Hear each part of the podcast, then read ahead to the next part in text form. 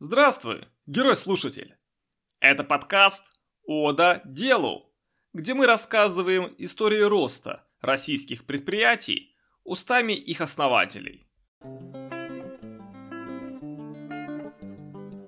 Сегодня у нас история Сергея Безруких и его клубничной фермы в Тюмени, ягоды которой срываются буквально за пару часов до того, как попадают на стол своих заказчиков. К востоку от Уральских гор спелую и сочную клубнику с юга не привезти, а своя местная может расти в открытом грунте только летом. Академия ягоды – это не просто ферма, которая выращивает клубнику в закрытых помещениях под лампами в зимние месяцы. Это продукт десятилетних экспериментов Сергея Безруких в сельском хозяйстве. Это изобретенные лично им технологии и процессы выращивания клубники в российских северных городах. Это площадка для тестирования инновационных решений в области оснащения, управления и обслуживания ягодной фермы городского формата. В сегодняшнем выпуске подкаста «Ода делу» мы узнаем историю Академии Ягоды – мы изучим индустрию клубники в России и ее зависимость от импортного сырья. Узнаем о растущих потребностях в этой ягоде и тех возможностях, которые они создают на нашем рынке. И еще мы познакомимся с этапами роста клубничной фермы в Тюмени, ошибками, совершенными за годы ее развития, уроками, которые Сергей Безруких заработал на этом пути, и знаниями, которыми он теперь делится с другими городскими фермерами, которые работают с клубникой.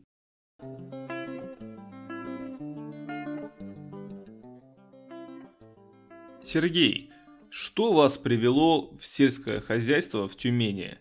В регионе, где все идут в нефтянку, и, ну или в биатлон, за стабильной работой и длинным рублем – Блин, вот я как раз занимался и нефтянкой, и биатлоном. Ну, что-то не там нигде, видимо, не вышло у меня. Что меня привело, наверное, сложно сказать. Хотя я вот сейчас смотрю так на свою семью, то у меня последний, наверное, родственник, самый дальний, которого я хоть что-то про него знаю, это вот мой недавно праздник, да, был 9 мая, День Победы. А, это мой прадед, который, как мне рассказывал, дошла до меня история, что вот он закончил там уборочную, сняли с его с комбайна, буквально отправили на фронт товарища. Под Ржевом погиб, так как в стихотворении. Вот. И э, точно так же дед занимался, отец занимался, но мне всегда казалось это каким-то вот невероятно скучным делом. Вообще просто растения сами по себе меня вот никак не влекли. Э, сколько я себя помню, ботаника, школьная программа, там, институт. Ну, я всегда к ним относился, к растениям, как к нечто такому, ну, обыденному. То есть, вот, не знаю, ходишь по улице, там, фонарный столб. Часто вот обращаешь внимание на фонарные столбы? Ну, наверное, нет. Наверное, красиво, да, там весной посмотреть, когда какое-то дерево цветет, но не более того, там, походил, почихал немного, слезы поутирал, и все. А, поэтому как-то не влекло меня к этому делу а, до определенного момента. Где-то году в 13 или в 14 я узнал, что есть такая штука, как гровер, или гроинг, или гроверы, ребята. В общем, это ребята, которые выращивают интересные растения а, в закрытых помещениях. Либо в помещениях, либо в каких-то специальных гроу-боксах, так называемых. В общем, волей судьбы я увидел, как это все делается, и меня поразило, насколько вообще интересная вещь получается – то есть э, мы берем растения абсолютно изолированные, как будто, не знаю, там на какой-то космической станции можно выращивать. Хотя, в принципе, по-моему, так даже и делают. Есть такие опыты на МКС. Вот. И меня поразила сама технология, что, да, растет растение без э, воды, без земли, да, без солнечного света, какими-то удобряшками, бутылочками, что-то там, какая-то гидропоника. Вообще ничего не понимал, но меня за, сам, наверное, подход, концепция, она меня настолько увлекла, заинтересовала, что я просто начал это все изучать. Да, естественно, первый опыт у меня был такой, а, блин, на чем можно заработать денег? Не знаю, я вот, наверное, единственный кто из своей семьи, такой человек, у которого, ну, наверное, как-то тщеславно будет сказать, предпринимательская жилка, но вот сколько я себя помню, и сколько вот родители рассказывают, что всегда вот какой-то у тебя такой был вот огонек, что нужно что-то сделать, что-то придумать. Я всегда приходил, помню, к родителям еще в младшем возрасте, там в детстве, там в юношестве подходил, там мама, папа говорю, давайте вот это, вот это сделаем, классно, это круто. Вот так-то так можно. Ну, как-то родители, они такие старые советской закалки. Вот нужно там ходить на работу, по копеечке, по зернышку, работать, откладывать. Мне как-то это всегда а, не увлекало. Я по натуре такой вот уже, наверное, годам 30 начал понимать, какой я человек. Э, я такой, что не люблю рутину абсолютно вообще. Я не мог понять, почему у меня не получается долго держаться на одном месте рабочем. То есть вот я приходил на завод, например, на какой-нибудь работать, работал там АТКшником, все, за полтора-два года я узнал вообще просто весь завод, как это все работает, как там процессы строятся, все, и дальше пошла просто рутина, неинтересно. Все, я выгорел, мне уже неинтересно, мне надо какую-то другую работу поменять, и таким образом мне хватает всегда там на, ну, на 2-3, там, максимум 5 лет. Последняя вот моя работа была, как раз это я занимался в нефтянке, проработал 8 лет, а, в компании Десадой так, был руководителем отдела качества. А, невероятно скучная для меня была работа, ну, платили хорошо, поэтому работал.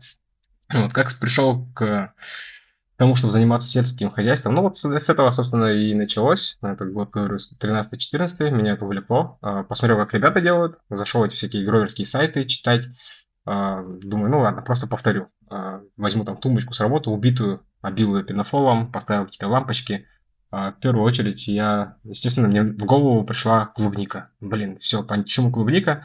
потому что ее, естественно, нету, вкус она беспонтовый имеет, если она есть на прилавках, стоит дорого и вообще как бы со спросом проблем быть не должно.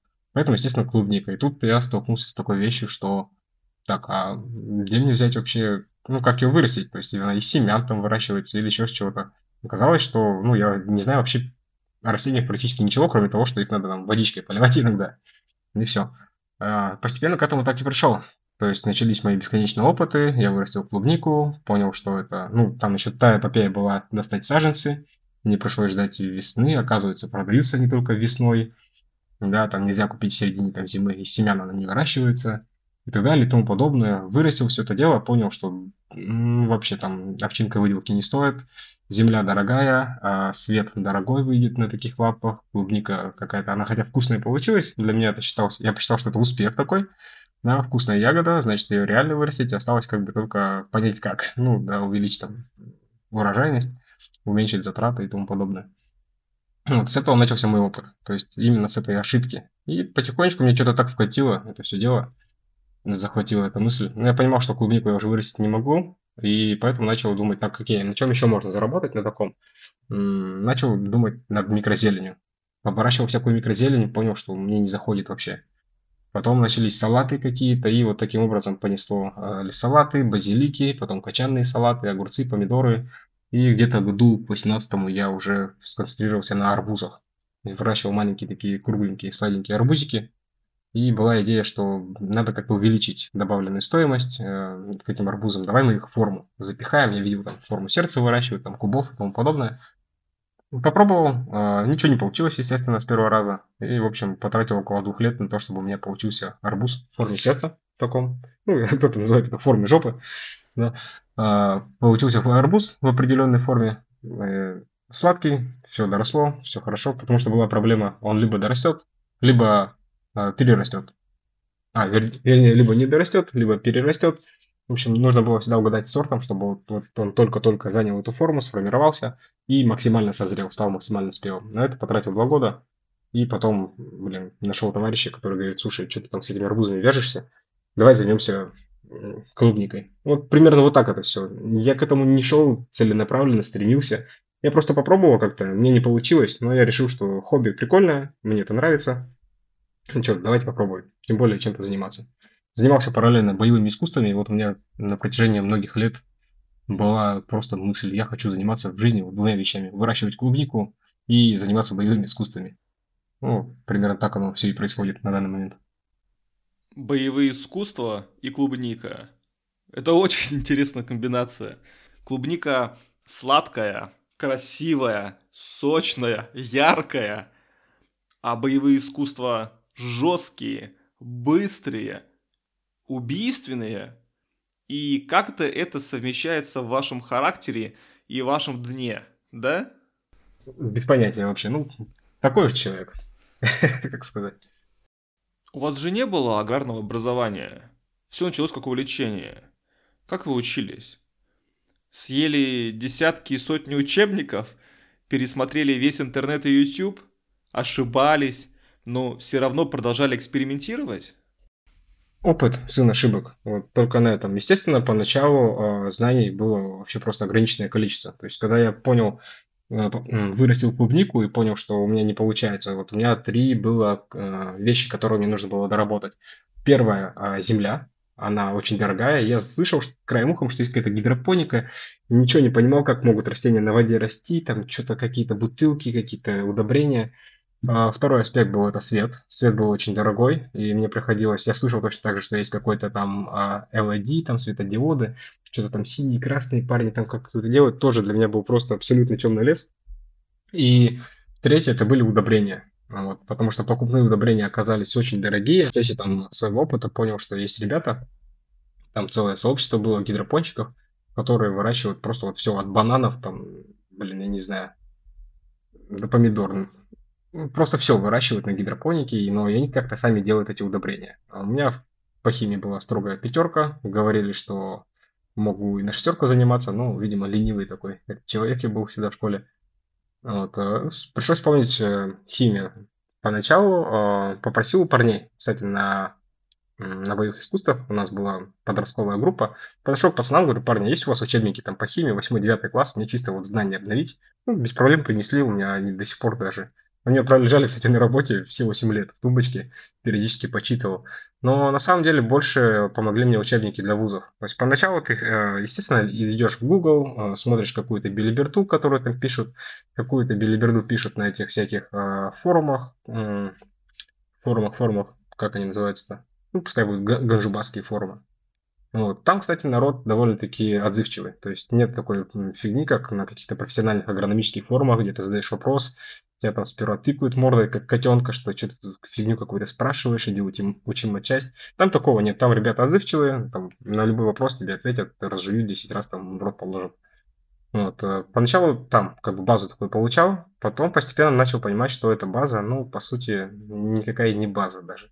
Да, что-то общее есть, э, ну, начал уже брать в руки профессиональную литературу, постепенно э, учиться также у парней гидропонщиков, которые там что-то кроме ганжубаса могут вырастить, да, потому что по сути тот же самый вот этот ганжа это, ну, это обычный сорняк, там не, не требует каких-то, я не знаю, там, понимаете, агрономических там знаний гигантских для того, чтобы вырастить там какую-то хрень. А, например, вырастить, вырастить там вкусную клубнику, томаты и тому подобное, это действительно требует огромных знаний, опыта, умений. В первую очередь, это, наверное, вот для людей, которые занимаются растениями, существует два качества. Это а, наблюдательность и умение анализировать увиденное.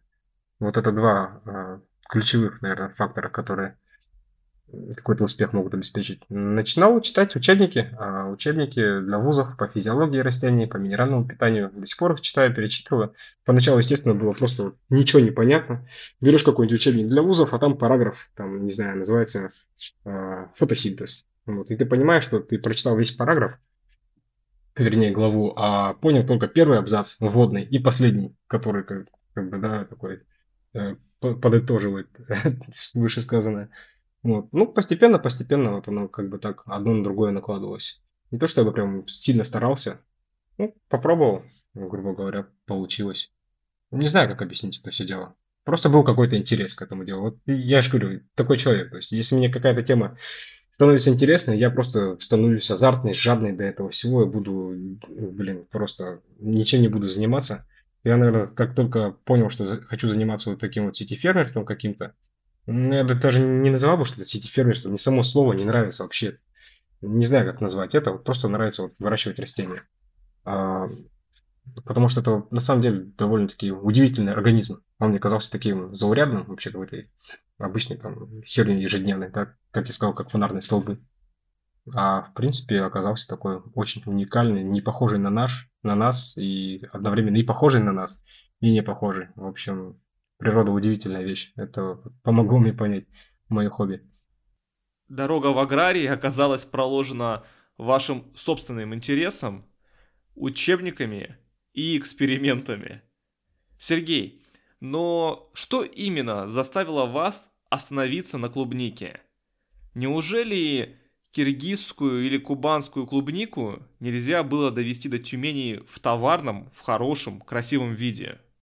Ну вот, э, кстати, хотел еще добавить, вот я как э, про себя даже если подумать, я как э, вот в эту тему погрузился, я просто вот, все, она меня не могла отпустить никак, и она до сих пор держится, то есть я засыпаю с этими мыслями, просыпался с этими мыслями, я помню, сидел на работе, и у меня был ежедневник, да, с какими-то задачами, у нас было собрание глав отделов, вот сижу я, рядышком переводчица сидит, и переводчица, получается, там сидел какой-то другой глава отдела, у нас было много экспатов, практически у каждого была переводчица. И вот так получилось, что мы вместе сидели, и я свой доклад закончил, что-то их слушать было неинтересно, чего они там дальше свои доклады озвучивают. И я сидел, просчитывал как раз там все эти шкафы, считал светодиоды, что там, какие вольтажи, куда как подцепить.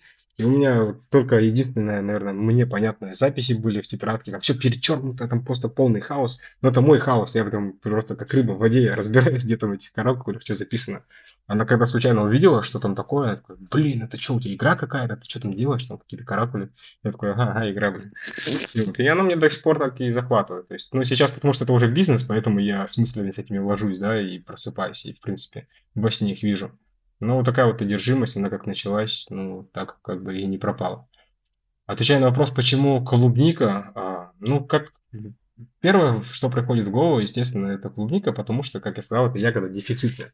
Если мы обратимся к маркетингу, к исследованиям рынка, у нас рынок, объем рынка в России это где-то там 250 тысяч тонн. Ну, я могу ошибаться, но примерно около этих а, цифр это пляшет. При этом а, четверть рынка, э, может быть даже треть рынка, это импортная ягода, импортируемая. То есть у нас рынок дефицитный, мы не можем покрыть полностью все, э, все потребности.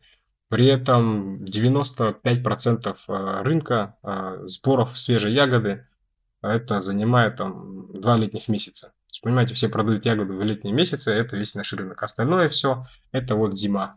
И зимой у нас нету там местной ягоды никакого предложения, есть только предложение там со стороны импорта. А там уже без разницы, там это, не знаю, там Армения, Турция, Азербайджан, там Киргизия и тому подобное. Это абсолютно без разницы, потому что, ну, все мы ходили в супермаркеты, все видели, какая клубника лежит на прилавках, какая она продается зимой. И поначалу это даже был такая, ну, небольшой вызов, я не назвал проблемой, то есть убедить своего потребителя, что ты не выращиваешь такую ягоду, что твоя ягода не такая, как в супермаркетах. Ну, постепенно это получилось. Почему, например, э, Киргизия? Вот тут нужно разделить. А, у нас есть э, ребята, вот здесь в Тюмени, которые возят эту ягоду из Киргизии. То есть она должна до России проехать две границы, да, там Киргизия, Узбекистан, Казахстан э, и Россия. Ну вот, получается, да, две, две, две или три, неважно. Вот, должна проехать э, и добраться до нас. Она довольно-таки дешевого э, ценовой категории. То есть это, можно сказать, такой эконом-сегмент. Да, сейчас она у нас стоит, по-моему, 1300 рублей за примерно 3 ящика. Я брал клубнику, пробовал эту. Она, она вкусная. Она сладкая, вкусная, но она мелкая.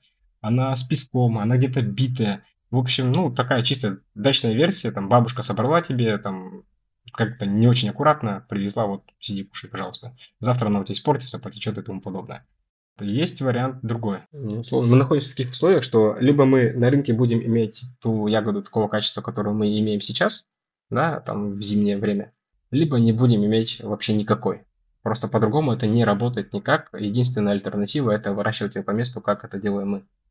Почему? Потому что чем вкуснее ягода, тем меньше она хранится. Кто выращивал на дачных участках, это прекрасно видел. Есть сорта, которые мы можем поделить на два вида. Практически все сорта мы можем поделить на эти две категории. Это десертные сорта и транспортабельные сорта. Ну или коммерческие мы их можем назвать. Э, в России не принято так делить, но, например, в Италии это ну, обыденная вещь.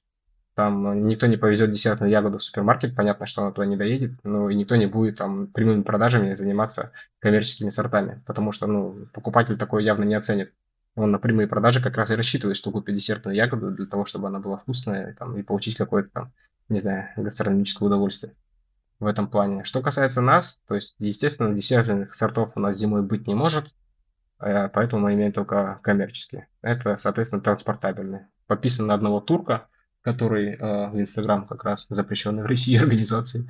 Вот, э, подписан одного турка, он выращивает эту ягоду, ну, я бы на, вести, на его месте, наверное, постремался бы вот такой вот вкладывать.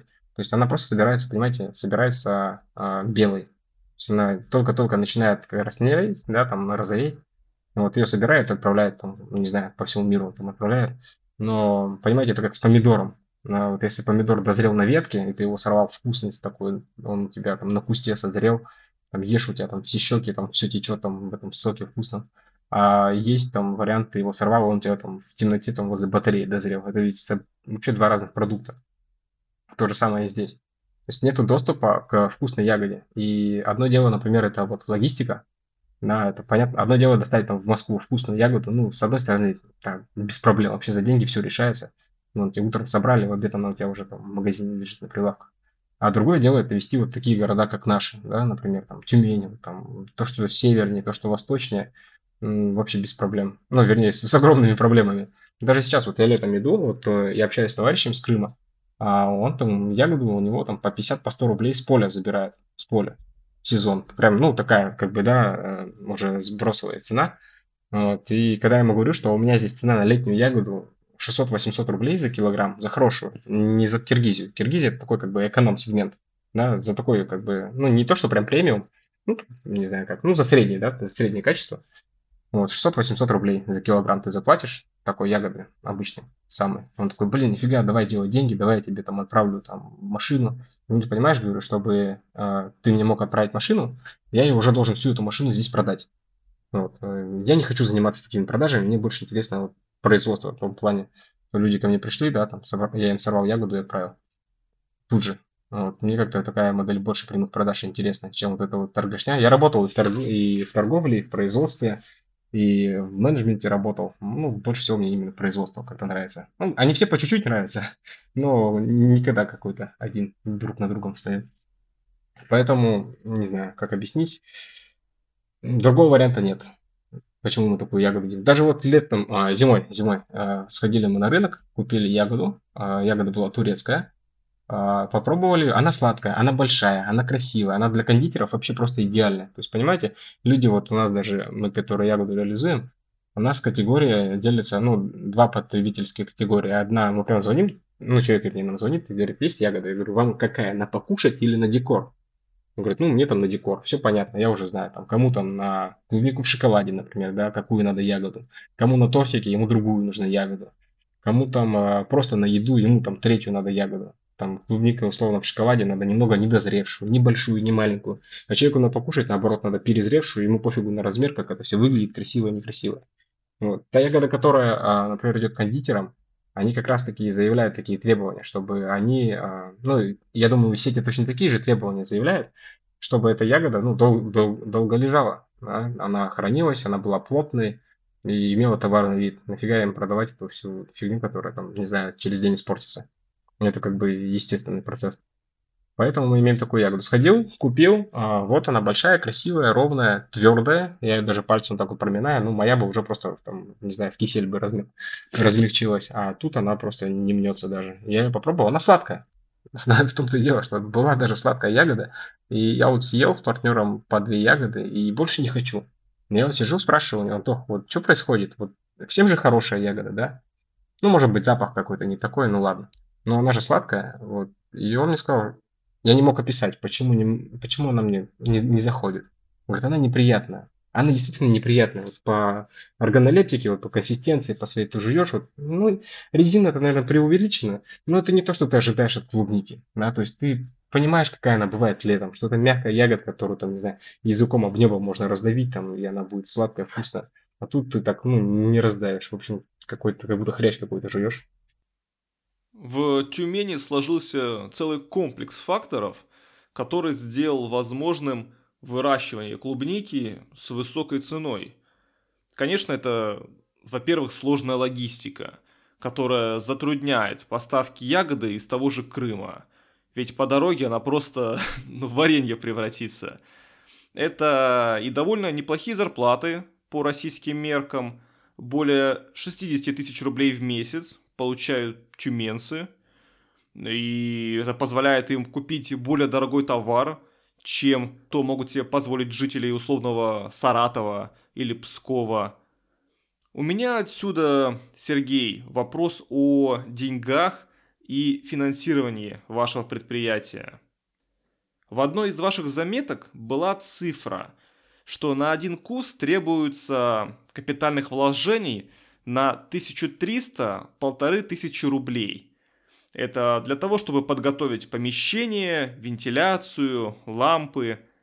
И ожидаемая окупаемость это 3-5 лет.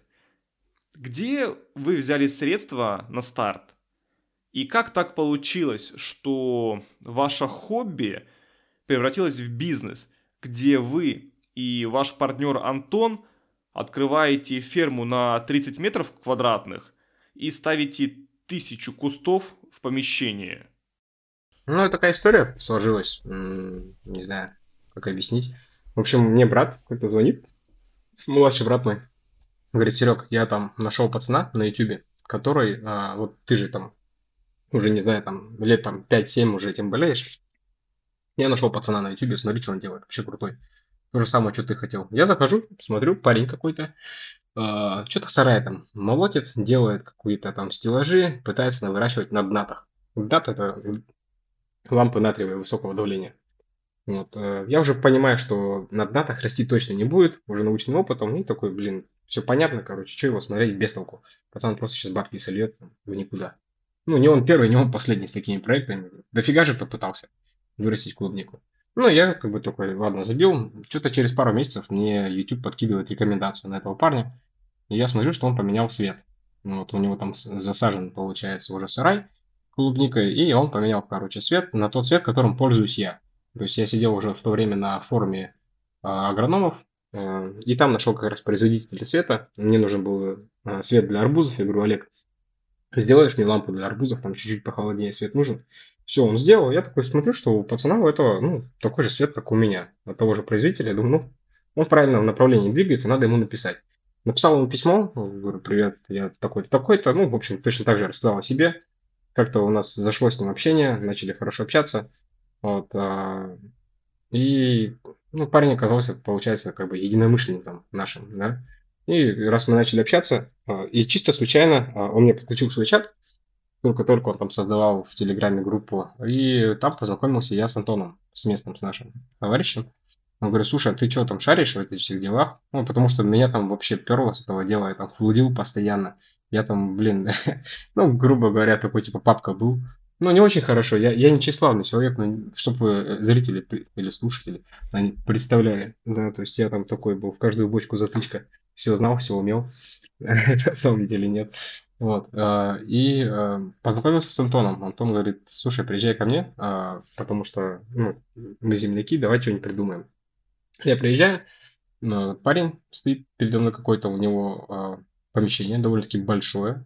То есть у него там какой-то цеха, он там что-то мебель делает, что-то там еще. Он говорит, слушай, я э, хочу поменять вид деятельности. Я вот всю жизнь работал на стройках, э, там руками все время работал, занимался он, кстати, постоянно всякими вещами, которыми никто другой не берется. То есть он брал всегда самые сложные геморройные заказы и на этом как бы зарабатывал деньги. Да, за счет там своей головы, за счет своих рук прямых он их делал, там, и у него там и клиентская база нарабатывалась, и деньги неплохие зарабатывал. Но, говорит, все, здоровье меня подводит, я уже больше не могу заниматься, да и не хочу. Вот, хочу клубникой. Давай, говорит, попробуем. Ты вот умеешь выращивать, я там знаю, как там, типа, не знаю, построить что-нибудь, сообразить. Вот есть помещение, выделенное вот 30 там, квадратных метров. Попробуем вырастить. Ну, возьмем там кредитос небольшой, там, не знаю, там, 1300, 500. Ну, вот, э, получится, получится. Не получится, да и хрен с ним. Типа не такие большие деньги потеряем. потеряем. Давай попробуем. Ну, вот все. И созвонился с этим парнем, как раз э, с блогером. Говорю, Илюха, давай так замутим. Смотри, тоже такое хочу сделать ты уже такое сделал, давай подскажи, что как, что у тебя уже по-любому тут есть. Ну, он начал подсказывать, и в процессе как бы я понимаю, что человек ну, не особо шарит вообще. То есть он не знает, там, как пользоваться калькулятором, а не ПКшным, то есть не понимает, он просто как бы берет где-то вещь какую-то и копирует. Ну, типа, знаешь, я не, знаю, как объяснить, некоторые вещи до абсурда доходят, типа, там, там, iPhone хороший, потому что это iPhone.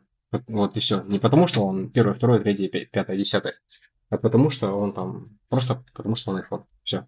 Пытался разобраться, наверное, точно так же, как мы. В общем, мы взяли, э, попробовали по его образу и подобию, все это смастерили. Э, и тут у нас как бы сыграла такая судьба, судьбинушка. Алчность нас погубила, как говорится. Мы планировали высадить 500 кустов провести такой эксперимент, посмотреть, сколько они выдадут, там, сколько это все будет стоить, сколько мы потратим, какие деньги можно заработать на этом всем деле. То есть это не было того, что все мы делаем бизнес. Мы хотели просто посмотреть, вообще реально это или нет. Вот, а нам тут сказали, что, пацаны, а есть там тысяча кустов, хотите, забирайте. И мы поначалу такие, да блин, не, нет, тысяча кустов. Но он мне такой, да давай, давай, что целая тысяча, офигенно, там посадим, там, нормально будет. А вдруг пойдет, денег заработаем. Ну, я подался на уговор, давай. И с этого все началось. Какие именно уроки вы извлекли из своего первого сезона с тысячу кустов клубники? Какие ошибки совершили-то? А, ошибки следующие получились. То, что, в принципе, мы все вообще сделали не так. Вообще абсолютно все. И нам пришлось буквально переделать. То есть, когда мы получили ягоду, а, это мы высадили где-то в сентябре 20 да, и получили первую ягоду где-то к концу ноября, начали получать. Вот, и мы поняли, что вообще, ну, ожидания, они даже близко, ну, с реальностью, вернее, реальность с ожиданиями даже вообще близко не связана. И нужно было провести работу над ошибками. И мы даже подошли к такому моменту, что, ну, что делаем? Вообще полностью все закрываем? Или там, не знаю, валиваем еще бабок и пытаемся что-то из этого выжить. Хотя, в принципе, мы понимали, что почему что не работает. А, там началось вообще... Во-первых, была загущенная посадка. Да, мы высадили там в три ряда, в три этажа. Мы поняли, что в три этажа вообще невозможно работать. Ну, вернее, в три полки, да?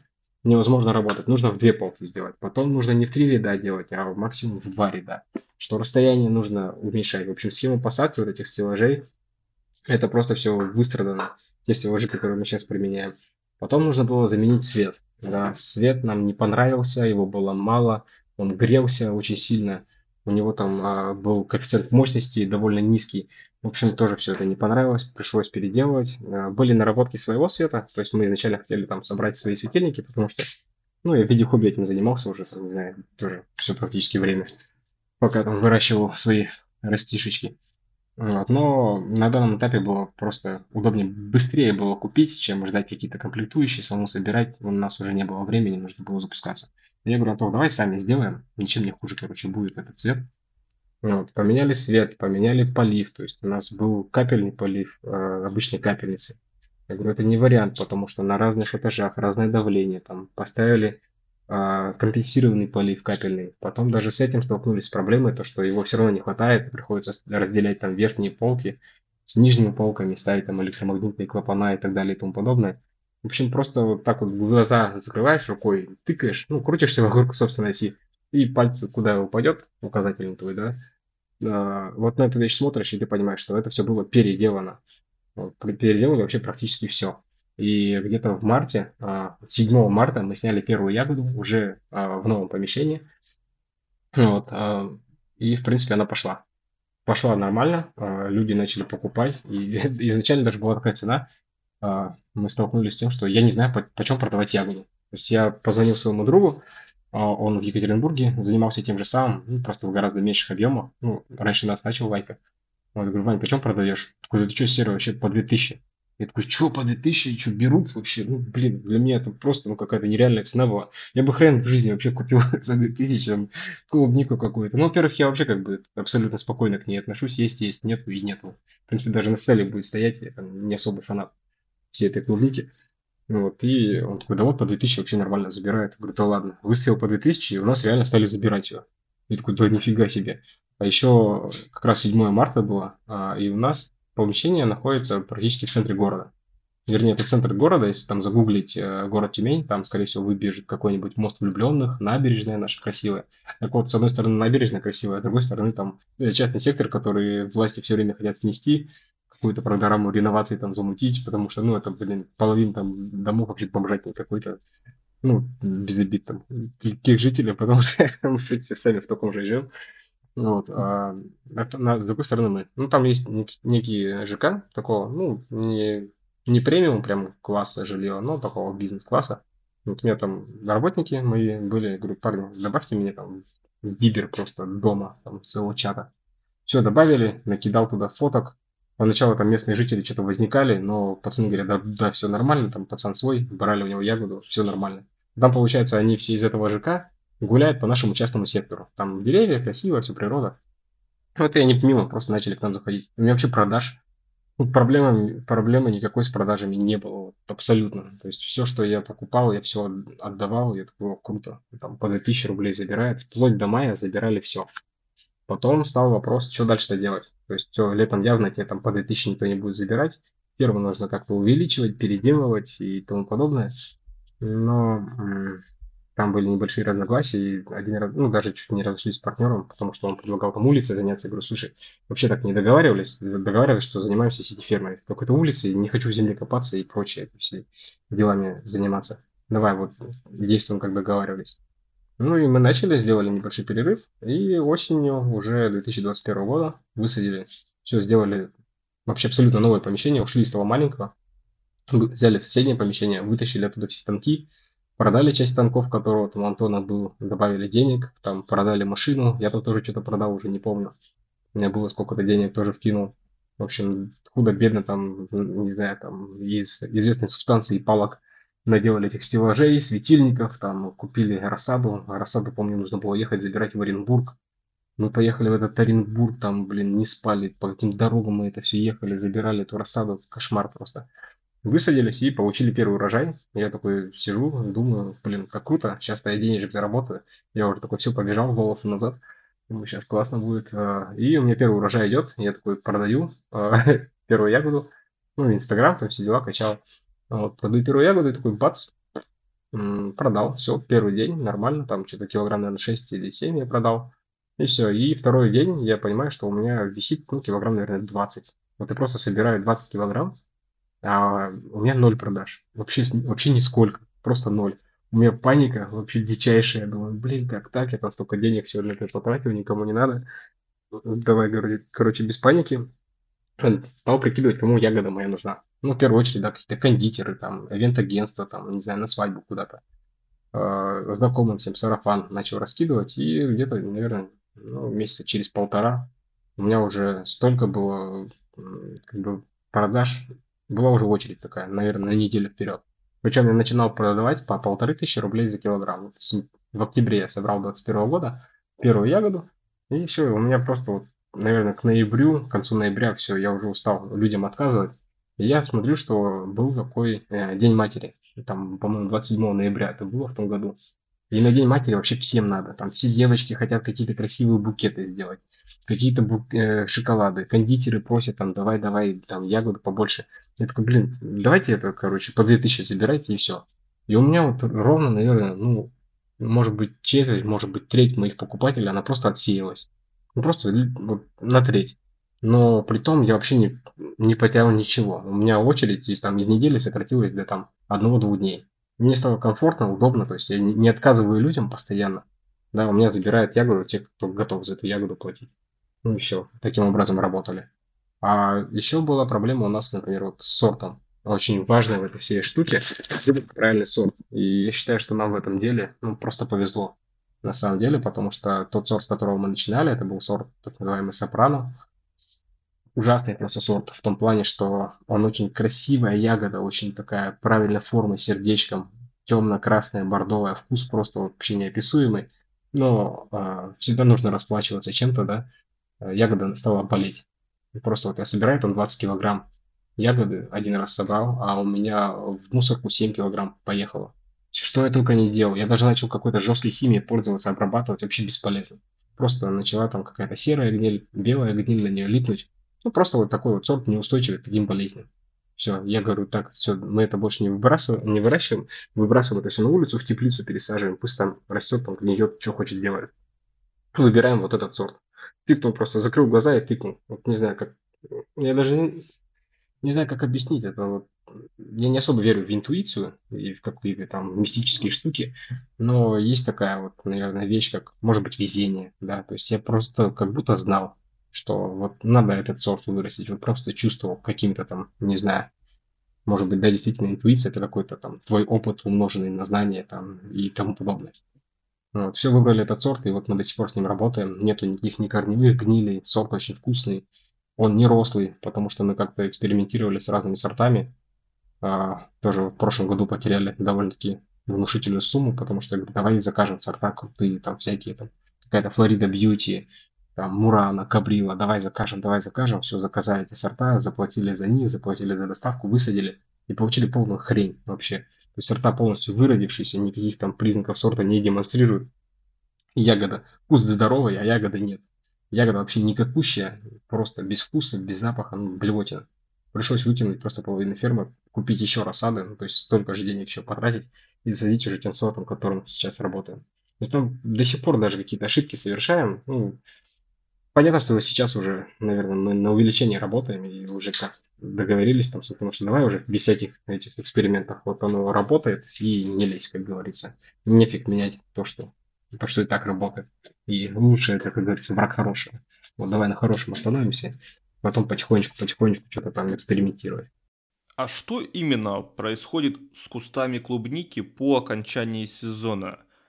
Как я понял, вот в закрытом помещении ваша ягода выращивается с сентября по май.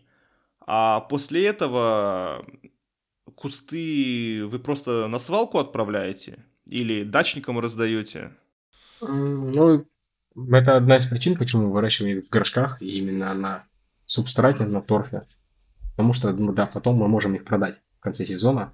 И поначалу это, наверное, выглядело как ну, какой-то такой грубо, сказать, наеб... Потому что ты целый год эксплуатируешь куст, а потом продаешь его дачникам. Дачники не особо разбираются, что это такое, просто видят большой куст, он круто берут. Но когда мы высадили себе это на улицу, в теплицу, посмотрели, какой это дает результат, и даже наши сотрудницы забирали, там родственникам брали, посмотрели, что, блин, на улице это просто второе дыхание какое-то получает. И у нас сейчас просто отбоя нету. Вот мы практически всю ферму, прошлую посадку, да, у нас там сколько, три с половиной тысячи кустов, мы практически всю уже продали. У нас там осталось, наверное, тысяча из этого всего. Это вот за там две или за три недели. Притом там без всяких каких-то объявлений.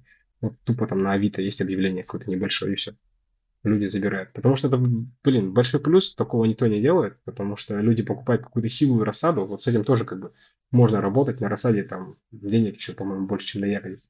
Потому что у нас в питомниках, я когда начал заниматься, вот дома решил, да, там вырастить такую клубнику тоже в виде эксперимента, я понял, что, блин, во-первых, не дождешься этих сортов, которых тебе нужно, стоят они очень дорого, там по 150, по 180 рублей у нас в питомниках стоит какая-то чахлая рассадка, ты на нее сейчас вот смотришь профессионально, там, взглядом, ты уже видишь, что, блин, она больная, например, вот на ней пятнистости есть. Здесь что-то с корнями какая-то проблема, почему так, почему она так выглядит так стрёмно. А просят там 150 там, рублей, условно. Да, и люди с югов, они на самом деле, они так немного пальцем у виска крутят, потому что они понимают, сколько стоит хорошая рассада, и там она явно не таких, за 150 можно, там, не знаю, с Европы привезти, там офигенный сорт, просто офигенный, такого да большинство людей такого даже ну, там, во сне не видели, что такая рассада бывает. Там какой-нибудь трей, heavy трей категории, да, который тебе там даст там полкилограмма сразу тут же выдаст. Главное, посади.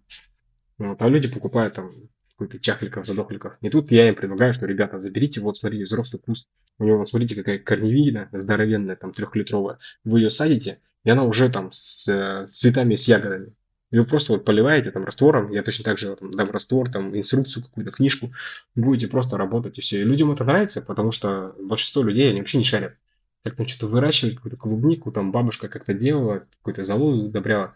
Люди вообще, ну, э, как сказать, это неплохо, не то, что я там как-то пренебрежительно от них отзываюсь. Нет, это нормально, потому что это садоводы-любители. Да, и вот культура, агрономическая культура в России на любительском опыте, на любительском, вернее, уровне, она вообще просто никакущая. То есть люди не понимают там базовых принципов, как работают растения, физиологии растений там и тому подобное. Ну, то есть ты же понимаешь, например, условно там собственную физиологию собственного организма, да? Ты понимаешь, что вот я там, что мне нужно кушать, да, что мне кушать не нужно, сколько мне это нужно кушать, когда мне нужно кушать там, э, там что у меня на выходе получается, да, там, не знаю, можно калпать сдать там на анализы там сдать, все тому подобное но с растениями люди вообще не понимают. Точно так же, как я не понимал в свое время. То есть для меня это был какой-то непонятный вообще объект, даже не субъект. То есть, что такое вообще, какая-то хрень растет из земли сама, какой-то ну, вообще выше моего понимания. Из прошлого года у вас действует свое собственное рассадное отделение, что дает довольно полный контроль над тем, что и как вы производите внутри фермы, какие именно саженцы будут посажены в ваши горшки. Сегодня ваша ферма работает вот в режиме полностью закрытого цикла? Ну, я бы не сказал, что это полностью так. Это, как говорится, хотелось как лучше, получилось как всегда. Смотрите, какая схема. То есть мы выращиваем ягоду, начинаем а, ягоду высаживать где-то в июле, чтобы у нас в сентябре пошла уже первая волна. Да, и с 1 сентября как раз уже отпадает там и ягода, остается только привозная. Все, нету. То есть конкурентов практически нет. Есть Киргизия, но мы никак не пересекаемся вот с киргизской ягодой, вот просто никак. То есть у них своя клиентская база, они не будут нашу ягоду брать, потому что для них это дорого. А наши клиенты не будут брать киргизскую ягоду, потому что, ну, блин, говно какое-то для них. То есть они, блин, хотят другого, другого качества, более выс- высокого. Хотя я говорю, киргизская ягода тоже хорошая, но у каждого как бы товара есть свой там покупатель, да, аудитория своя целевая. У нас просто разные целевые аудитории, и поэтому как бы не пересекаемся в этом плане. Вот. Мы начинаем высаживать ягоду в июле, как я сказал, в сентября получаем ягоду, и где-то до середины мая продажи стабильно идут. Дальше а, на лето мы оставляем, я, я рассказываю идеальную картину, просто идеальную. Не всегда так получается. Мы на лето оставляем а, часть посадки, то есть у нас два помещения. Одно помещение мы сносим, продаем, и либо мы это помещение переносим, а, ну вот смотрите, мы одно помещение сносим, продаем, а одно помещение а, мы оставляем для того, чтобы постоянные клиенты, которые юридические лица, там кондитеры какие-то, им по барабану, в принципе, на цену. Да, вот они берут круглый вот там по полторы у меня. И все, никаких там поблажек, возникновений в этом плане нету. У моего одного товарища, как бы один э, ресторан сказал, а что там, почему я летом по полторы беру, условно, потому что там она там стоит там 600 рублей на рынке. Говорит, ну ты иди бери там 600 рублей на рынке, а зимой опять ко мне придешь. То есть давай мы с тобой заключили договор. Я же тебе зимой не повышаю, когда всем там по две продаю, я тебе по полторы. Ну, в общем, там такие как бы это, договоренности в этом плане. Они, тортики-то они одинаково стоят, да, украшать торты или торты. А, да, они одинаково стоят, там, что зимой, что летом. Да, и там, не знаю, какой-нибудь у нас э, берет какая-нибудь кондитерская, у которой там выручка вот, с одной точки там просто миллион в день, да, и ей там экономить, там, не знаю, 300 рублей на какой-то клубнике, там, когда ей там нужно, там, не знаю, 2-3 килограмма в день. Ну, вообще не стоит овчинка выделки. Зато ты имеешь тут постоянного поставщика, который там по звонку тебе привозит. Если с утра позвонила, там, тебе в обед уже ягоду доставили. Не надо не перебирать ее там, не фасовать никак. Хотя вот э, некоторые кондитерки до нас работали, там, с Москвой, например, да, привозят ягоду с Москвы. Да, она дешевле, да, тоже хорошего качества, но все равно она требует там человека часов. Ягоду надо перебрать, потому что все равно где-то там битая, где-то там помятая где-то там не откалиброванная она. А тут все, мы уже все это сделали. Мы тебе привезем просто идеальную, какую тебе нужно, все. Мы с тобой обязательно там уточним, какую тебе нужно. Нужна не крупная, все, хорошо, привезем не крупную. Завтра звонишь, говоришь, надо мелкой, просто вот горох, привези мне горох. Все, я тебе привожу просто горошин, какие ты украшаешь там красиво торт. То есть вот ну, настолько, да, ориентация идет на потребителя. А кто сегодня ваш потребитель? B2B сегмент доминирует очень сильно – или розничные продажи все еще составляют значимую, большую часть? Ну, сейчас, наверное, включается B2C, а, о, вернее, B2B, да, извините, включается потихонечку, потому что мы понимали изначально, у нас там, в прошлом году у нас было там тысяча кустов, к концу сезона мы довели их до полутора тысяч. А, вот я не, не рассказал, мы хотим сделать бесперебойную ягоду, в этом году у нас немного не получилось, опять-таки из-за того, что не было достаточно опыта, потому что мы начали выращивать в открытом грунте, ну, вернее, в защищенном, но на улице, да, как бы мы поставили теплицу, мы понимали, что, в принципе, можно сделать таким образом, да, круглый год выращивать ягоду. То есть летом ты выращиваешь эту ягоду, о, вернее, извините, зимой выращиваешь эту ягоду в сити-ферме, да, а у нее дорогая себестоимость за счет электроэнергии, да, но как бы ты это все нивелируешь там высокой ценой, да, а потом, когда у тебя становится тепло, а, в принципе, да, уже там, не знаю, февраль, там, март, Э, уже можно потапливать твою тепличку, уже достаточно инсоляция на улице. Например, мы берем тепло от кондиционеров, да, вот у нас кондиционер охлаждает, охлаждает, да, выделяет тепло наружный блок. Все, ничто не мешает там от этого кондиционера завести там рукав в теплицу. И он будет там одну часть помещения охлаждать, где ты будешь там еще в сети-ферме выращивать, а другую часть уже перенес в тепличку, которая уже подогревается.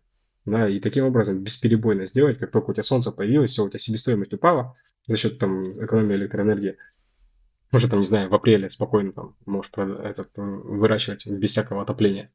Вот. Но у тебя еще высокая цена. И то же самое, например, осенью. Пока еще инсоляция высокая, пока не сильно холодно, ягода уже идет там по осенней цене, да, по высокой, а ты еще ее в теплице выращиваешь. То есть вот так хотели сделать в идеале. В этом году немного не получилось. Внесли коррективку, ну, неопытность, внесла коррективку погода. У нас в этом дурацкой году погода. Оттепели, потом заморозки, потом оттепели, потом опять заморозки. Плюс мы немного неправильно сделали. Нам нужно было все-таки снимать купол с теплицы, чтобы снегом накрыло всю эту ягоду. Тогда бы мы, да, нормально сделали. Ну, либо делать там несколько иные моменты. Ну, требуется просто вложение денег. Я думаю, на следующий год мы это все сделаем. И у нас будет просто бесперебойная круглогодичная ягода. И это будет офигенно. Вообще, поэтому в данный момент мы должны, там, не знаю, на месяц сделать перерыв, какой-то обновлять посадку в этом плане. А кто покупатель у нас ягоды? А, поначалу, когда мы только начали, понимали, что у нас небольшой объем, то есть это где-то там полторы тысячи, там тысячи кустов. Ну, это где-то а, дает там, не знаю, там 150, 200, ну, может быть, 250 максимум. Полторы тысячи кустов, 250 килограмм на пике, в принципе, могут выдать за месяц. Да, там ягоды. В целом мы смотрим, что один куст в месяц стабильно выдает, а, в среднем, если мы считаем, да, один больше, один меньше, он выдает где-то 125-130 грамм в месяц. С куста ягоды ты снимаешь. Все, всегда. Вот. Соответственно, ну, это полторы тысячи кустов, да, там, что там, ну, где-то, да, 220-230 килограмм можно снимать спокойно. И 230 килограмм за месяц реализовать, ну, у нас был как бы один контакт э, с сетью кондитерских, которая забирала там в неделю, ну, может быть, килограмм 10, да, то есть в месяц она там могла забрать там 40-50 килограмм максимум. И все. Но мы понимали, что мы не можем работать с э, бизнесом, потому что бизнесу нужна регулярность поставок. То есть, когда хочешь, она должна быть. А у нас были волны постоянно. Из-за того, что у нас небольшое количество было, она как бы цветет и плодоносит такими э, волнами. То есть она ягода всегда есть, но она бывает ее пик, ее очень много, и бывает спад, когда ее там очень мало. Все, и нужно либо делать несколько посадочных как бы модулей, да, где высаживать с разным э, периодом времени все это дело, чтобы у вас вот эти пики сглаживались. Либо просто делать, блин, большую посадку, когда этот пик будет незаметен. Вот. Ну, первый вариант, он более предпочтителен. Вот. И в этом году мы увеличили посадку до 3,5 тысяч. И, в принципе, уже начали работать. Вот у нас зашла одна кондитерская, очень хорошая. То есть они у нас в день говорят, пацаны, хотим там по 6-7 по килограмм в день. Все, мы им по 6-7 по килограмм в день нормально давали. И мы как-то даже подзабили немного на прямые продажи. Потому что до этого в основном на них концентрировались. А, ну, в марте там 2022 Инстаграм закрыли. Да, 22 да. Инстаграм закрыли и такой, блин, что-то надо делать, короче. Ну, в принципе, поначалу продажи упали, но потом они как бы обратно вернулись. Все равно там все сидят, э, там идут. Есть там ВКонтакте группа, еще там есть варианты, как продавать. В принципе, нормально. Но, говорю, одна точка кондитерская, она, в принципе, спокойно может занимать. Вот. Самое интересное, что у нас в прошлом году, вот в это же время, а вот эта кондитерская, с которой мы сейчас работаем, она забирает где-то 100 килограмм в месяц. Спокойно, вот она, только одна, может быть больше. А, она как бы была даже в очереди. То есть она пробовала нашу ягоду, она нам очень а, она им очень нравилась. И она даже, в принципе, такая в очереди стояла, то есть ждала пацаны, когда у вас появится. Я такой, блин, в ноябре только позвонил, говорю, знаете, там были проблемы определенного плана, никак мы не могли выйти на поставки на нормальные, на стабильные. Этот год, на самом деле, не очень удачный из-за вот этих вот ошибок с рассадой, из-за экспериментов, которые мы проводили. Поэтому мы где-то только в ноябре, в декабре вышли на нормальный объем, даже, наверное, позже. Вот, и я начал с ними работать. И все, они вот до сих пор забирают, там, говорят, очень круто. И они стояли в очереди, а сейчас еще одна такая же стоит, только более крупная. Она тоже как бы ждет. Я им говорю, ребят, все, мы на этот год еще больше расширимся, и будет у вас. Они говорят, давайте, давайте, потому что у нас там куча точек, и у нас только одна точка сотку забирает минимум в месяц. И ты такой же думаешь, блин, ну прикольно, наверное, даже B2, B2, B2C, да, что-то их путаю все время. Наверное, B2C тоже не так особо интересен будет. Хотя есть постоянные клиенты, которые берут. Точно так же там есть у меня знакомая, э, мой, получается, врач лечащий, зубной. На, вот она у меня забирает, у нее внучка когда приезжает, просто не стесняйся, там 5 килограмм, давай, вези. Все, привозишь. Есть там люди, которые говорят, слушайте, я запарился, у тебя постоянно спрашивают, есть ягода, нет ягоды, давай так, во вторник ты мне всегда привозишь 2 килограмма. Ну, все так удобно. Во вторник 2 килограмма. Всегда я тебе привожу. Ну, и я ему всегда привожу 2 килограмма во вторник. Есть дядька вообще очень крутой, директор этого одного из, э, ну, в общем, один из директоров одной конторы. Интересно, он просто звонит, говорит, Сергей, вот у меня есть 15 адресов, 15 дам, например, да, я хочу каждый сделать подарок. Вот каждый там по 300, там по 500 грамм а, разослать. Сможешь? Говорю, ну, блин, да, конечно смогу, давай, плати. Ну, платят деньги, мы там обзваниваем всех этих дам, развозим им всем ягоду, доставляем. То есть никто не ушел обиженным в этом плане. Разные клиенты есть. Пора масштабироваться по-настоящему, чтобы все потребности в своем городе закрыть. Сергей, а вообще есть перспектива экспорта вашей клубники в другие регионы нашей страны? В тот же Омск или, или на Ямал? Я помню один из ваших комментариев на vc.ru, что чем красивее и вкуснее клубника, тем сложнее ее транспортировать на большие расстояния. Но может быть открытие фермы в новом регионе, а, то есть нового производства, поможет вам выйти за границы Тюмени? Как вы это видите вообще? Мы видим это таким образом, что для начала нужно в первую очередь отработать свою технологию. Сейчас технология у нас готова практически на, наверное, 85%. Нам осталось только климат наладить, потому что до этого были все на бытовом оборудовании, а сейчас мы полу, даже не полупрофессионально, а профессионально хотим сделать. Есть у нас мысли. Потому что основная э, проблема в этом деле это там не найти помещение, не купить светильники и даже не рассаду, питанием, 70% а, успеха вообще твоего выращивания вообще любых растений – это климат. Вот это 70% успеха. Остальное все как бы тоже очень важно, но не настолько.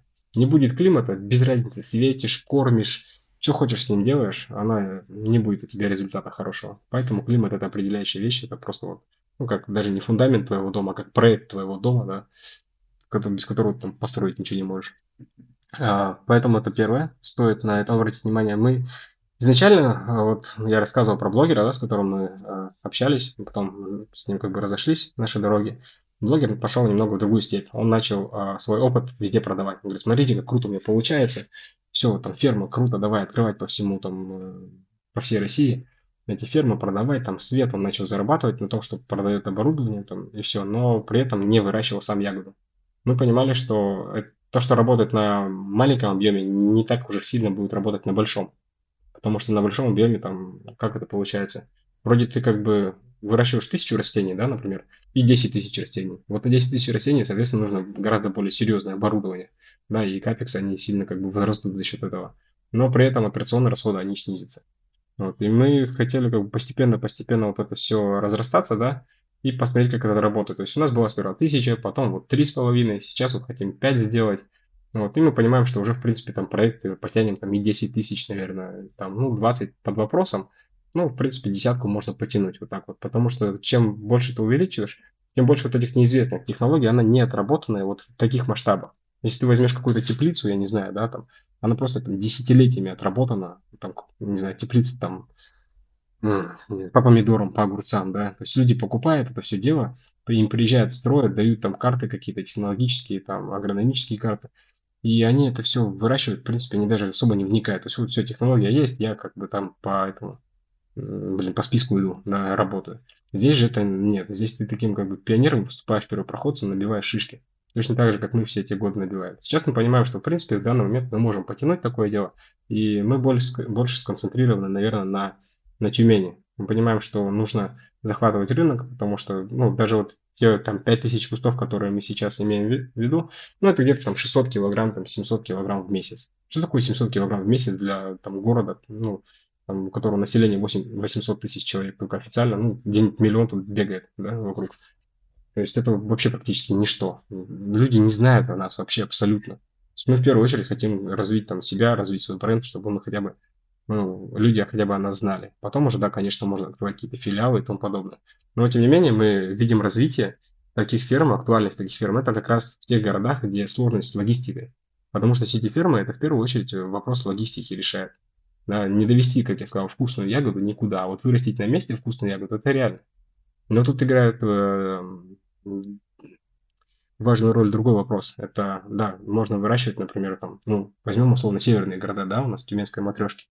Вы говорите, Тюмень богатый город, да, там уровень зарплат выше. Ну, тут и уровень цен выше, да, понимаете, чем. Хотя, не знаю, может быть, ошибаюсь. Да, но если взять, например, вот Новый Уренгой, да, там уровень зарплат, зарплат еще выше. Или Норильск какой-нибудь, да. Мы понимаем, с чем это связано, с тем, что там более дорогая продукция, но электричество, оно практически, что там, что тут, стоит одинаково. Uh-huh. И произвести, значит, себестоимость продукции тоже будет примерно одинаковая. Но продать за 2000 клубнику здесь и продать там за 2000 клубнику там. Хотя там можно даже дороже продать, в принципе. Но там это будет гораздо интереснее и рентабельнее, потому что туда возить эту ягоду. Ну, народ там изголодавшийся, я думаю, там посреди снегов. У меня там есть и родственники, и знакомые, как бы мы все северяне общаемся. Поэтому мы смотрим вот в первую очередь на север, на восток, как я сказал, там города. У нас есть проекты, там а, благотворительные проекты есть в Якутии. Да, там студенты выращивают нашу клубнику по нашей технологии, отрабатывают. Есть э, ребята, которые ну, посмотрели на нас, позвонились, там, мы хотим также, поможете, научите. Ну, блин, в принципе, да, давай, поможем, научим, оборудование есть, то есть понимание, как есть технология, она есть в том виде, в котором там, мы сейчас работаем. Запустить гигантский комбинат, там, не знаю, там, за, за гектар, ну, наверное, такое не потянем. Но, как я сказал, там 10-20 тысяч кустов, в принципе, нормально. Вот. И ребята там тоже говорят, у меня есть помещение, хочу заниматься, мне нравится тема, интересная, новая, там, конкуренции, считай, нет. Да, давай запустим. Ну, сколько надо? Полторы тысячи хочу высадить. Все, пожалуйста, то есть. Вот в Нижневартовске человек высадил.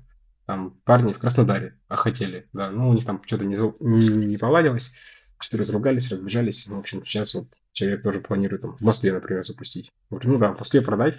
С одной стороны, э, там логистика да, довольно-таки простая в Москве. Туда можно доставить дешевую ягоду.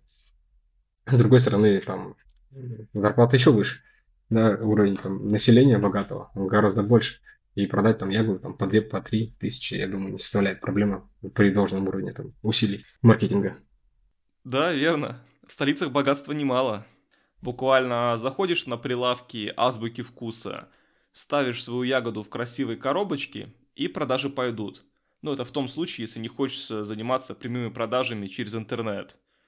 Сергей, а что с дальнейшей автоматизацией и цифровизацией предприятия? Сегодняшняя ваша экономика построена для фермы там, с плюс-минус 10 тысячами кустами. И из расчета, что один сотрудник будет на каждые полторы-две тысячи кустов.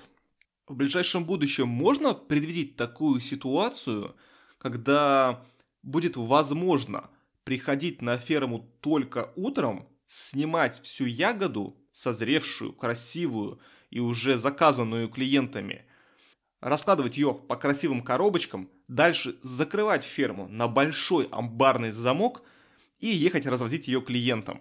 То есть сократить рабочий день на ферме буквально на там, 15 минут сбора. Такое возможно будет сделать? Такого, наверное, не получится в этом плане, то что это... Во-первых, это, с одной стороны, это и производство, с другой стороны, нет. Это живые растения, да, которые требуют постоянного надзора и ухода. Если ты там, а, не знаю, на заводе сделал там неправильную деталь, ты можешь этот брак отсортировать и посмотреть, то есть этот брак можно исправить, да, или это неисправляемый брак, там, например, да. Я вот был как-то на заводе а, Electric Sheet, да, Schneider Electric делают, я с качеством занимался, вот, мне производственные процессы по управлению качеством просто вот выше всяких похвал было. Все, вот есть косячный материал, да, все, он сразу идет в Redbox, так называемый.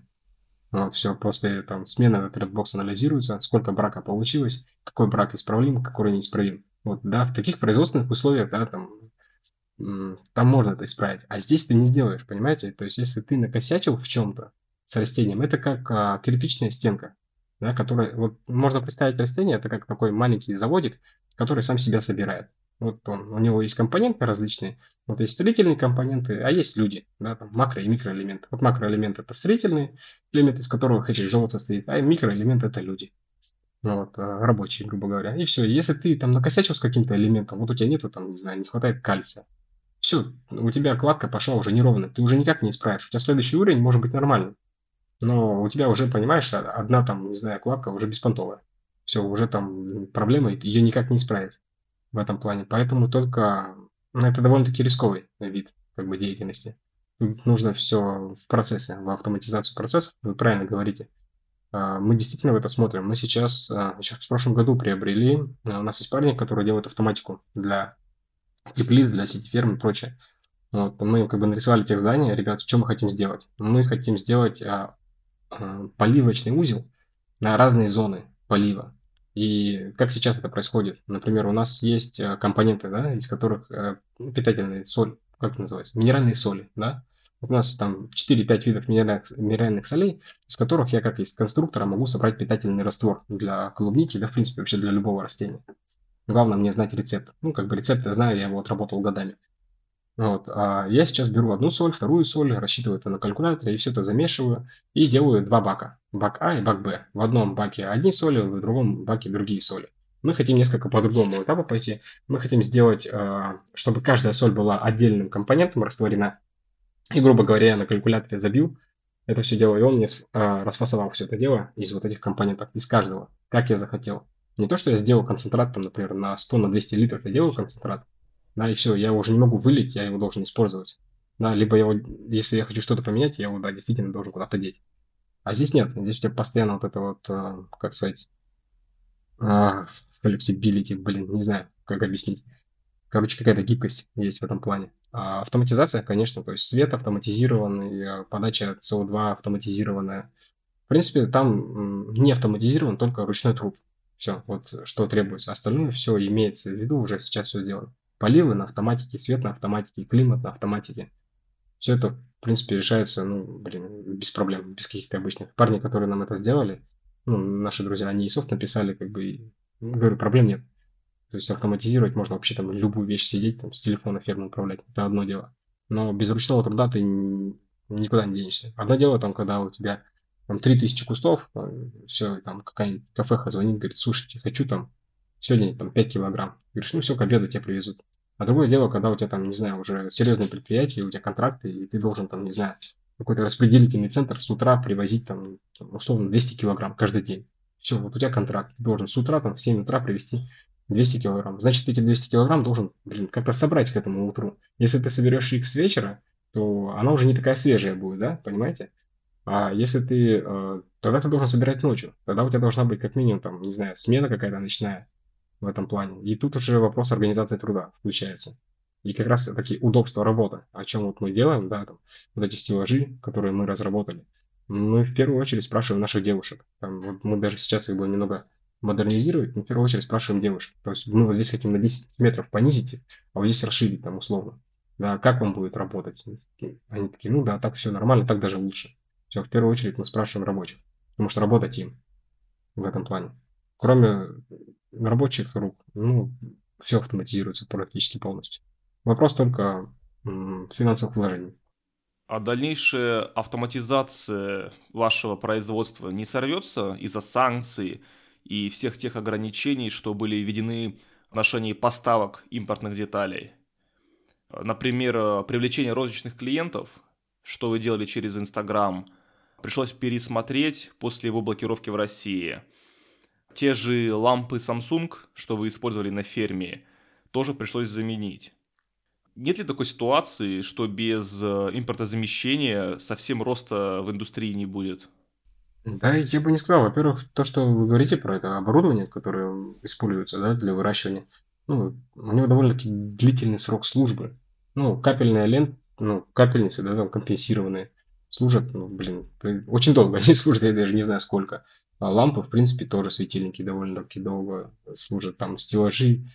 Это климатическое оборудование. Не знаю, с чем, как тут может повлиять э, на нас какие-то санкции. Не вижу такого прям критического какого-то момента, который бы я не мог обойти. На то же самое, ну, возможно, поставки рассады. Да, вот мы берем рассаду с Голландии, например, закупаем, да, вот в этом плане могут выкатить. Но с другой стороны, мы в этом году поступили неким образом другим. Мы взяли микроклонарку. Это такая вещь, а, например, а, растения, которые сложно размножать, да, там, природными путями, их используют микроклональное размножение. То есть берется их, как это правильно называется, меристема, меристема апикальная. В общем, берется верхушечная почка, да, вот, например, клубники. Самая-самая молодая часть ее растущая, погружается в питательный раствор, в чашку Петри, там различными фитогормонами выравнивается, что нужно для определенного роста. И по сути это как из, э, как это называется, клетки эти, которые во все умеют превращаться. Как, как, как, как, как? Как называются клетки, которые во все умеют превращаться? Стволовые, елопал. Вот, а по сути, как будто из стволовых клеток вырастает маленькое растение. И это маленькое растение, оно свободное от вирусов, от каких-то повреждений ДНК, от болезней, естественно, от вредителей, потому что все в стерильной среде выращивается, и ты получаешь как бы базовый сорт. Ты смотришь растение, как, ну, мы же ходим, анализируем, например, мы видим, какой у нас был как-то один куст, который просто, ну, видимо, какая-то мутация была. Либо это был пересорт, и там один кустик там положили, либо это какая-то мутация. Может быть, переопыление произошло, что очень просто редчайшая вещь какая-то, и у нас получился как бы новый сорт. Вот, и там ягода была, она, ну, она очевидно отличалась от всех остальных. Она была не той формы, не того цвета, и она была просто медово-сладкая, что подмечали вообще все. И мы, и девчонки. Вот, и, например, берешь этот сорт. Окей, все, вот тебе нравится этот куст, он там мега продуктивный по сравнению со всеми остальными, давай его клонируем. Все, даешь его на микроколонарку, получаешь там ну, через полгода или через год, это довольно длительная процедура, а, получаешь э, чистый сорт. Вот просто прям как, э, не знаю, как вот взять тебя и очистить от, от всех болезней, да, вырастить прям идеального человека, да, так, такая, как гата, фильме. Вот, а, примерно так это все выглядит, и ты уже получаешь как бы категорию супер-супер элита. Чтобы понимать, супер-супер элита это как бы базовое такое растение. Из нее получает э, растение, вот от супер элиты, э, саженцы идут на маточные плантации. И потом из этих маточных плантаций саженцы идут на продажу. То есть это, это просто как бы такой предсорт, Э, базовый довольно-таки. Мы заморочились вот таким вот образом в этом году, но у нас немного не хватает времени и ресурсов, чтобы это все продолжить, поэтому, скорее всего, мы эти сорта просто продадим. Но, тем не менее, можно так, например, сделать себе, если заморочиться, если прям это довольно-таки серьезно бьет по кошельку, там нужны объемы, то, в принципе, можно и так сделать. Сделать рассадное отделение, поставить себе морозильник, наделать этой рассады круглый год. Вот чем мы еще тоже будем заниматься – определенно, да, это наделать, делать рассаду. Мы сейчас делаем, то есть вот нам к осени нужно человеку поставить там 5000 кустов. 5000 рассаду он заказал, другой там полторы тысячи кустов заказал. Мы, надел, мы его наделаем к осени. Но есть технология хранения, технология фрига. Да, то есть ребята, они привязаны, которые улицы, ну, те же самые европейцы, они привязаны к улице, сезону, да, для продажи, вернее, для заготовления рассады. Они целый год, там у них уходит 9 месяцев на то, чтобы рассаду сделать. А мы можем, например, это все делать. У нас вообще условия просто контролируемые, идеальные, какие мы заходим, такие и будут. Все, мы можем круглый год эту рассаду делать. Пожалуйста, загружай ее в морозильник, она у тебя хранится там ну, полгода точно, от полугода до, там, до года и может быть больше при правильных условиях хранения. Все, продаваешь, продаешь потом эту рассаду. Учитывая, что, блин, какой шелак здесь продается, ту рассаду, которую ты наделаешь, да, там, блин, просто с руками точно так же будут отрывать, как сейчас отрывают вот эти вот кусты по-настоящему радостно слышать, что с рассадой санкции могут быть преодолены через больше инвестиций, ваше собственное производство и создание фермы ну, с такой полной вертикальной интеграцией. Сергей, а с оборудованием для фермы ситуация аналогична? Да, есть климатическое оборудование, которое, в принципе, в России, блин, его завались просто. Оно и бэушное, и новое, и тому подобное. Его просто, ну, куча этого климатического оборудования. Сейчас в Москве просто посмотришь, вот мы все купили бэушное. Потому что, ну, вот мы купили сейчас, например, а, такой есть Саньо, Санья, как-то так, японская фирма.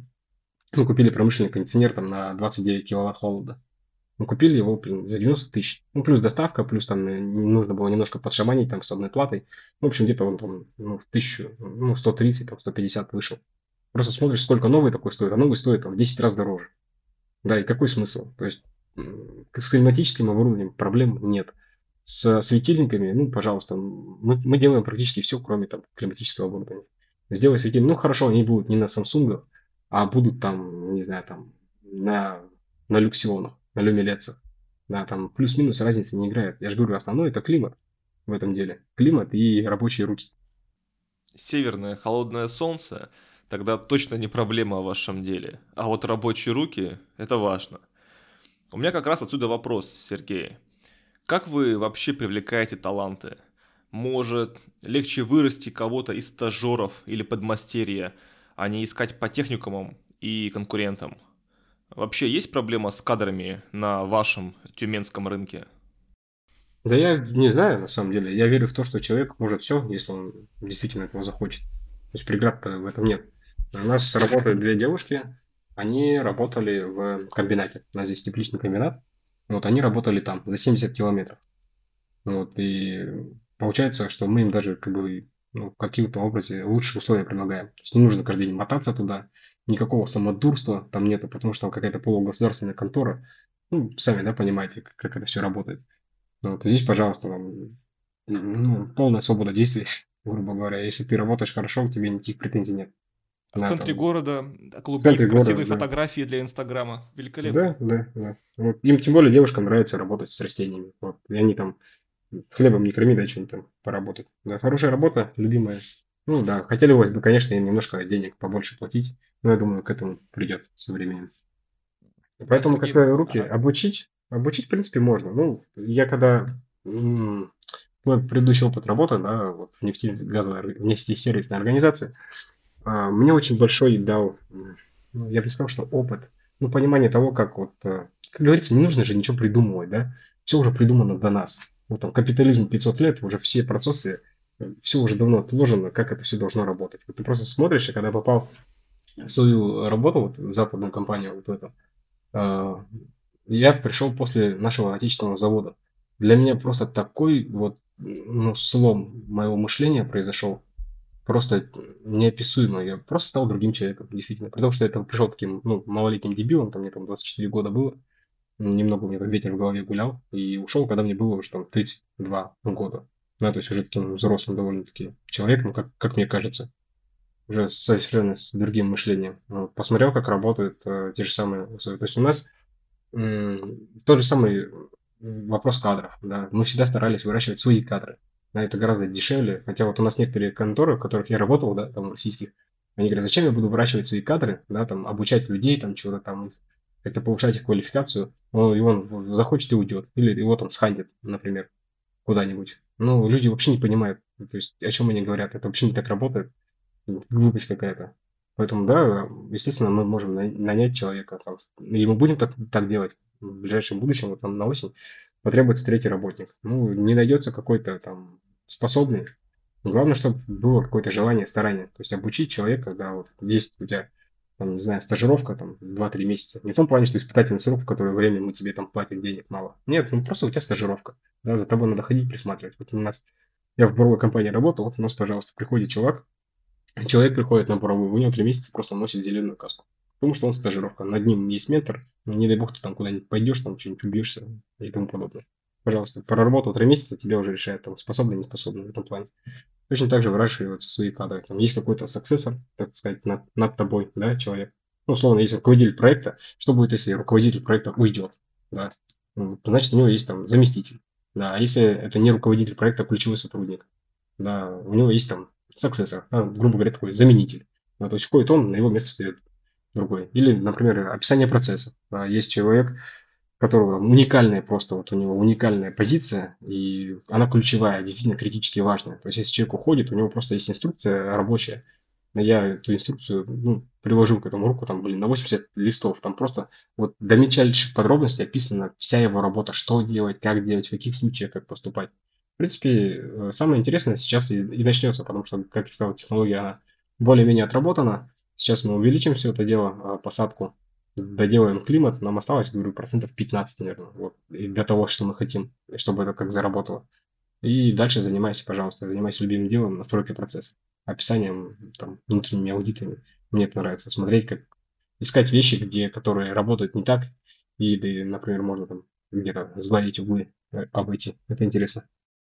Да, искать все узкие места, улучшать их, да и выстраивать более оптимальную работу процессов. Сергей, все это звучит как настоящее, ответственное, устойчивое российское предприятие. Этакая тюменская утопия, но в хорошем смысле. У меня отсюда один из завершающих вопросов. Какой совет вы дадите подросткам, молодым людям, детям, которые сейчас в старшей школе, в колледжах, в университетах? Как найти свое призвание? Как стать достойным человеком, ну и даже, возможно, достойным героем-предпринимателем? М, Не знаю, вправе ли отдавать какие-то советы? Являюсь ли вообще сам таким человеком? А, Как подросткам дать? Без понятия вообще. Понимаете, я сам понял, чем я хочу заниматься. Ну, наверное, там годам как раз к 30, когда начал вот уже стабильно там занялся клубникой, занялся своим бизнесом. Мне действительно, я понимаю, что мне нравится. Как я говорил, мне не нравится рутина. Я не люблю там сидеть и вот по своему job description там от и до работать. Вот тут работаешь, а вот тут ты не работаешь. Мне такое не нравится. Я, ну, год-два там поработал, мне интересно будет. А потом все, это унылая рутина. Она никак меня не выращивает, не интересно. Ну, пусть даже какой-то там интересный будет проект, дело. Все хорошо, там, в копилочку своего опыта положил. Но в целом, блин, 80% своего времени это опять-таки рутина какая-то. А здесь э, мне чем это предпринимательство нравится, что постоянно приходится решать различные задачи. И они всегда, раз, всегда разные в этом плане. Да, с одной стороны, это какой-то, как бы, блин, геморрой получается. С другой стороны, ну, интересно в том плане. Что, да, решил, как, как будто у тебя гормоны выработались. Все, ты решил задачу, молодец, сам себя похвалил в этом плане. Поэтому я после школы, когда заканчивал школу, честно, я даже не знал, куда идти учиться. Вот у меня был 11 класс, я заканчивал. Я просто пошел, потому что меня одноклассница позвала. Говорит, пойдешь со мной? Вот на управление качеством, там, перспективная специальность. Я такой, ну, окей, пошли. То есть я даже в другие, в другие там факультеты, места, я даже документы не подавал. Я пришел, просто оригинал кинул, говорю, пацаны, хочу к вам, вот сюда, все. Больше никуда не подаю. Э, и хочу на бюджет. То есть я хорошо учился, закончил там ЕГЭ, школу, все хорошо учился, поступил туда на бюджет, все. Потом, кстати, девчонки так удивлялись, отличницы, такие, что это троечник, там на бюджете учится, почему? Потому что так вот жизнь устроена. Всегда считал таким образом, что мне не важно, чем заниматься, лишь бы мне платили деньги. Надо, блин, сортиры драить, и будет там, не знаю, там, ну, пятерка баксов тебе падать за то, что драешь сортиры. Окей, буду драить сортиры. Но это так не работает. Потом я уже понял со временем, что это так не работает. Надо, чтобы работа приносила удовольствие, иначе ну, это никаких денег не стоит, это какой-то ад превращается. Никакого внутреннего там удовлетворения не будет. Не будешь старать там бежать скорее туда, там надо дело делать. Будешь ходить как, как на каторгу туда, даже за деньги. Это как, знаете, наверное, вот как э, человек, да, вот люди же за, за зарплаты говорят, там, вот там мало денег платят. С одной стороны, да, мало денег платят, я согласен. Но с другой стороны, если человеку повышать зарплату, э, ну, это далеко не факт, что у него работа будет лучше. Должна быть достойная, конечно, зарплата у человека. Это другое дело, что ему не доплачивают. Но если человеку, например, платят по медиане рынка, а он говорит, а я хочу больше. Ты ему повышаешь зарплату, а отдачи не видишь от него. То есть, ну, стимула никого нет в этом плане. Поэтому я не знаю, что посоветовать, ребят. Ну, смотреть, что тебе нравится по жизни. Вот я такой человек, я за собой замечал, что а, моя личность, она где-то претерпевает какие-то метаморфозы, ну, примерно каждые там 3-5 лет. То есть она как бы идет периоды, ну, пускай такими пятилетками, да, советскими, грубо говоря, идет а, развитие моей личности.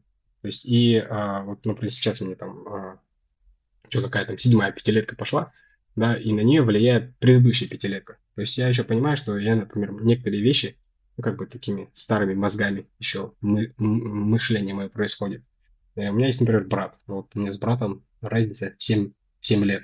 И я вот смотрю на него, и как будто в зеркало глядишься, но только как бы зеркало, которое твое прошлое показывает. Ну, такой, блин, неужели? Я, я точно так же ходил, рассуждал и пытаешься ему как-то говорить, что, блин, брат, здесь вот неправильно, ты мыслишь, здесь надо вот так, вот так вот.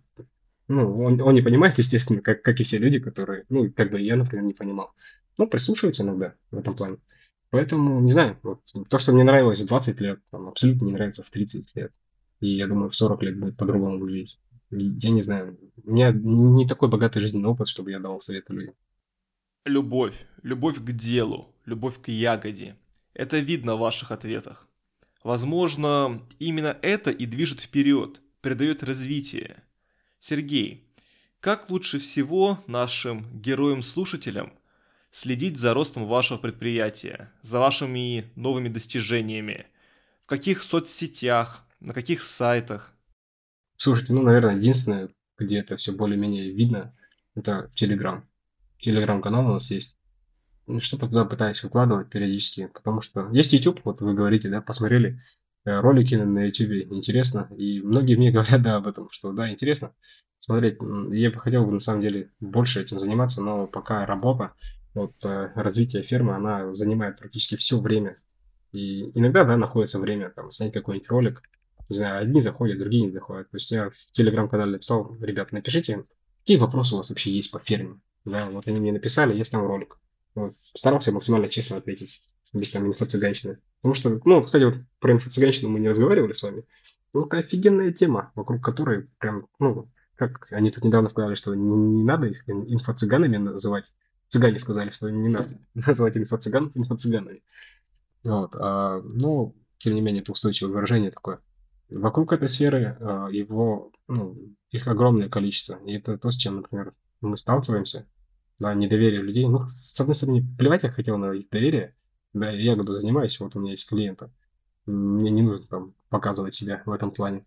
Но есть люди, которые занимаются продажами оборудования, которые, которые там обещают золотые горы, что-то уникальная технология. Я когда начал заниматься, только вот клубникой, там только-только начал интересоваться, вернее, даже не заниматься, была такая технология клубника в мешках. Вот весь интернет был ей забит клубникой в мешках. Ну, типа берется такой бойцовский мешок, ну, по аналогии, да, в него втыкается клубника, и как бы там экономия места, площади, занимаешь объем, все, растет клубника в мешках. Ну, это даже вот при ближайшем рассмотрении уже утопия какая-то выглядит. Но, тем не менее, люди велись, покупали какие-то диски, я помню, продавались, или технологии. Что-то пытались вырастить, там, в теплицах это все делали. Ну, ничем успешным это не закончилось. Поэтому я бы посоветовал людям поменьше слушать людей остальных. А, в первую очередь, вот, все люди, которые рассказывают про какой-то офигенный бизнес там, и там, как это там, золотые горы тебе э, обеспечит, или не рассказывают, например, специально, типа, хотят такое доверие вызвать, я бы сказал, ребята, покажите вашу ферму. А, а где ваша ягода? Вот вы чем занимаетесь? Вы там оборудованием торгуете каким-то для сети фермы, или вы там выращиваете ягоду и поэтому торгуете оборудованием, да? Где ваши результаты? Нет? Ну, окей. Поэтому основное это вот у нас телеграм-канал есть, туда стараюсь выкладывать. Да, что-то интересное выложу там по поводу того, что ребята смотрят. Там, не знаю, там, по растениям, там, по питанию, еще почему-нибудь. Такие вот вещи. Ну, в основном это как бы такой, знаете, как видео дневник, что ли, видеожурнал, бортовой журнал нашей фермы. Как мы его начали там в 21 году вести. Иногда даже такой заходишь, посматриваешь, как это все начиналось. Это такая летопись предприятия в вашем телеграм-канале. И именно там будут анонсы новых статей для школы фермера, где вы воедино соберете информацию о том, как садить, что садить, как ухаживать за растениями и взращивать их. Я правильно понимаю, Сергей? И это как раз вот вещь, которой я хочу заняться, как только вот более-менее я налажу работу фермы, чтобы она не требовала сейчас постоянно моего присутствия. А, как я сказал, 15% не нужно еще пройти. Хочу сделать такую вещь, а, что, как я сказал, у людей, у большинства людей, кто любители, огородники, там, садоводы, у них отсутствуют базовые навыки какие-то. Ну, какая-то просто база знаний, с помощью которой они могли бы вырастить что-то. Да, и я хочу эту базу людям дать. Не то, что там курсы какие-то платные, абсолютно бесплатно, в этом нет ничего такого. Потому что когда я начинал, я вот с этим столкнулся прям очень жестоко, потому что мне все это требовалось, я хотел, жаждал знаний, но я нигде не мог найти это. Мне приходилось искать там на разных форумах, в разных учебниках, все это по цепочкам. Сейчас же в голове это все уже уложилось какое-то там в, в единое вещество, с которым я могу поделиться с людьми. Вот этим хочу заняться, распространять эту информацию, делать ее вообще доступной. Она, в принципе, есть, она в заготовках, наверное, половина есть. Питательные растворы, как готовить, как там вообще. Понимаете, если освоить базу, ну, это вот как, как в боксе, да, приходишь заниматься в боксерский клуб, тебя же не ставят драться сразу. Тебя там сперва двигаться учат, да, или на танцы, например, приходишь заниматься, тоже сперва там, давайте подвигаемся.